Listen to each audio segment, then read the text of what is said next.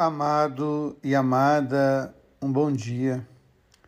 Todos nós, eu acredito, que já vivemos experiências com a enfermidade. Se não a nossa enfermidade, a enfermidade de pessoas amadas. Isso nos torna totalmente frágeis e mostra também a nossa finitude. Muito interessante quando o profeta Jeremias vai escrever que incurável é a tua ferida, maligna é a tua chaga. Não há quem conheça o teu diagnóstico. Uma úlcera tem remédio, mas em ti não se produz cicatrização. O Senhor, profeta Jeremias, fala de uma comunidade, de um povo que se esqueceu da presença e da graça de Deus, mas fala que esse próprio Deus também há de fazer misericórdia. Ele vai restaurar essa comunidade, vai devolver a ela a alegria da vida.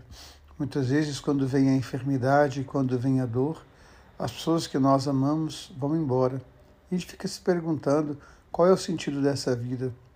Por isso, é importante a gente lembrar na força da ressurreição, na vitória de Deus em nós e na nossa vitória em Deus. E quando nós olhamos para o Evangelho, nós temos uma dinâmica muito interessante o Jesus da intimidade. Três horas da manhã ele estava em oração. Três horas da manhã ele estava na sua intimidade com o Pai. E aí então foi o encontro dos seus discípulos. A barca, a comunidade, o novo Israel estava em alto mar. Nós estamos em alto mar, que é o mundo. Contudo, quando os ventos vêm, quando as tempestades vêm, é preciso sentir a presença dele.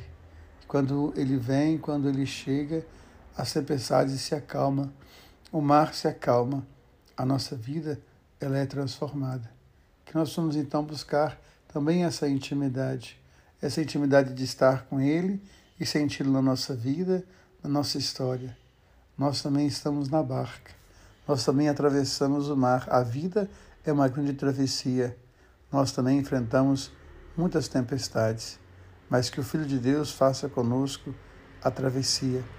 E por fim, nos mostra o texto aqui: Jesus chegou em Genezaré e as pessoas se aproximavam dele, porque diante dele elas tinham a vida, elas eram libertas, elas conheciam de fato a graça da pureza, da libertação e de uma vida nova.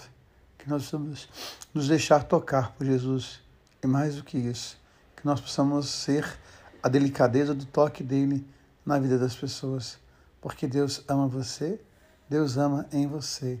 Amém.